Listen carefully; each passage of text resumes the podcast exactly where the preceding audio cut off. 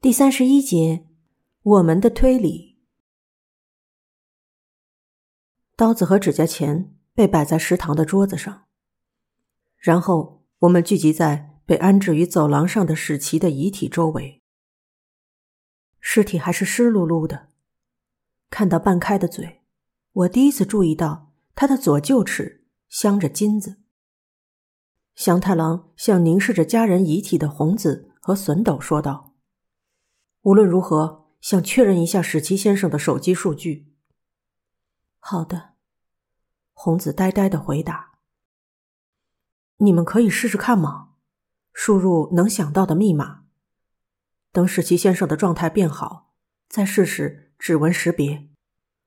我们没法做到这些。好的，我们试试看。红子这么回答，然后她把手伸进丈夫的两腋。想拖走尸体。你们要去哪里？被向太郎阻止后，红子稍微弯腰，抱着史奇，抬起头来。去房间，去那里试试。在我们五个人的包围下，红子和笋斗两个人的表情就像正在遭到抢劫一样。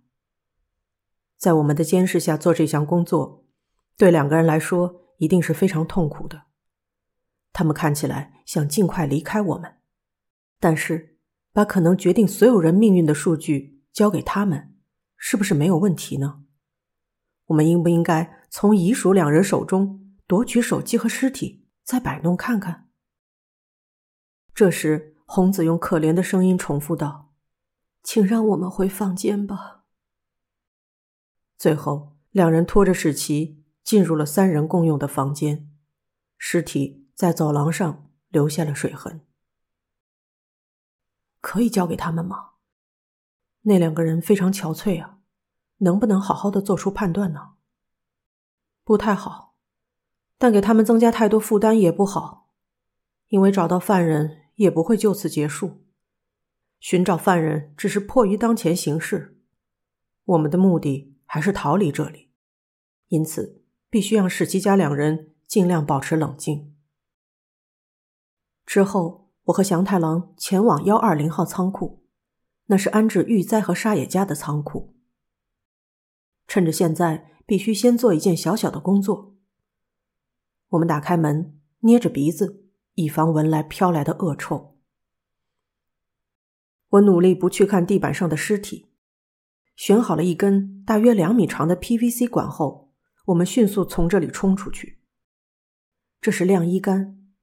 必须晾干湿漉漉的下水裤，让犯人再次穿上它去转动卷扬机。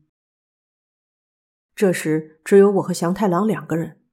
我问了他一个让我很在意的问题：“祥哥，你觉得指甲钳是什么时候被偷的？”“谁知道呢？”“仲一，你最后一次看到是什么时候？”“沙野家被杀之后，大家一起检查随身行李的时候。”除此之外，我一次都没有注意过，是吗？那天晚上我也确认了背包里的东西，因为当时说过要用它来背氧气瓶，所以我变得有点在意，就打开看了看。那时候指甲钳还在。原来是这样吗？这样的话，他是在那之后被偷的。向太郎接着说。然后昨天晚上八点左右，我们去食堂取罐头吧。之后就一直待在房间里。所以犯人在两天前的上午，从我们都不在房间开始，到昨天晚上八点左右之间的某个时间，拿走了指甲钳。嗯，这个问题并非那么重要。不管是什么时候被偷的，也不可能从中锁定犯人。也是。似乎没有人记得谁偷偷进出过我们的房间，就算有，只有这个事实也不可能作为证据。那么，该从哪里找到证据呢？再从头回顾一下昨晚发生的事情。据红子和笋斗说，史奇从晚上七点左右就开始守在地下二层的仓库里。不清楚犯人是什么时候去那儿的。不管怎样。犯人带着指甲钳穿着下水裤去了工具仓库。史奇察觉到犯人过来了，就潜入水中，躲在钢架下，然后可能开始用手机拍摄视频。他用碎纸板遮住发光的屏幕。不久后，犯人进入仓库。史奇虽然小心翼翼，以防被发现，但还是被犯人发现了。可能是声音、气泡，或者是手机屏幕发光，让人生疑。犯人立刻拿起一把长柄的园艺剪刀，刺向史奇的胸口。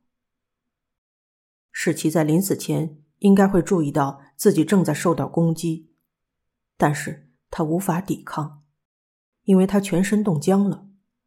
恐惧应该也束缚了他的身体。史奇很简单的被杀了。对犯人而言，幸运的是，因为在水里，所以临死前的哀嚎不会露出来。犯人动摇了，然后决定尽快离开现场。受害者的手机被置之不顾，藏在架板背面的刀子也没有回收。犯人赶紧离开了仓库。一回到楼梯，就脱掉下水裤，连同指甲钳和塑料袋一起扔在一边。他一边避人耳目，一边走上楼梯，回到自己的房间。事件大概就是这样的。香哥，指甲钳或者塑料袋什么的，并不是杀人的证据吧？目前完全不知道犯人用指甲钳做什么。是啊。让人觉得有点可疑呢。而且为什么要特地扔在现场呢？就算扔了，换个地方比较不会引起怀疑吧。确实如此。嗯，犯人就是如此慌张吧？因为犯人不一定做出了合理的判断。这是否意味着犯人想尽快丢弃与犯罪相关的东西呢？可是他为什么要特地拿出玉栽的指甲钳呢？先不管用来做什么，在机械室的桌子的抽屉里也放着指甲钳吧？为什么不用那个呢？来到这里的那天晚上，我们在确认方舟的图纸时，看见了抽屉里的指甲钳。显然，不是所有人都知道那里有指甲钳。哦，是吗？相对的，大家一定都知道玉栽的行李里。有指甲钳。还有啊，相哥，这起事件的犯人和至今的事件是同一个人吗？绝对没错吗？你想说玉灾君沙野家将的事件和史奇先生的事件的犯人是不同的？虽然直觉上觉得不可能，但我觉得有必要讨论一下。犯人看起来是去那个仓库。取回刺入沙野家胸口的刀子，这样一来，至今为止的事件和这次的事件一定是由同一个犯人犯下的。但最后，犯人还是把刀子留在仓库里，也许是慌慌张张的顾不上。但犯人在什么时候注意到了史奇的存在呢？犯人在拿回刀子之前就杀了史奇先生吧？如果只是走进仓库，无论如何都能找得到借口啊，例如说需要什么东西。你说的没错，不过站在犯人的立场来看，应该不会那么大胆的装傻。想想看，犯人认为仓库里没有人，而且还藏有秘密。史奇先生以意想不到的办法潜伏在那里，从犯人的角度来看。犯人以为他看穿了自己的所有罪行，才埋伏在这里吧？有这种想法也并非不可思议。虽然和刀子没有关系，但犯人认为必须杀了史奇吧？而且，如果和事件无关的人去了那个仓库，发现了水下的史奇先生，如果是中医你，你能保持沉默吗？不，不可能，会非常吃惊。大概会大声叫出来。对呀，大部分人都会这样吧，我也会这样。如果一个不是杀人犯的人发现仓库里躲着人，不如说他认为那个人才是犯人，自己会被杀害吧。然后他应该会试图求救。既然没有这样做，而做出了用园艺剪刀杀害史基先生的判断，只能认为犯人在此之前也犯过同样的罪行。哦，是啊。按照祥太郎的推理，第三起事件和之前的事件果然是同一犯人所为。既然第二起事件的目的是隐藏手机数据，和第一起事件都是同一个犯人所为，因此可以认为这一系列事件是同一个犯人所为。尽管如此，已经大致弄清楚第二起和第三起事件的动机。犯人这样做是为了避免罪行被揭发，但是第一起事件的动机，也就是玉灾君的死，完全推断不出来。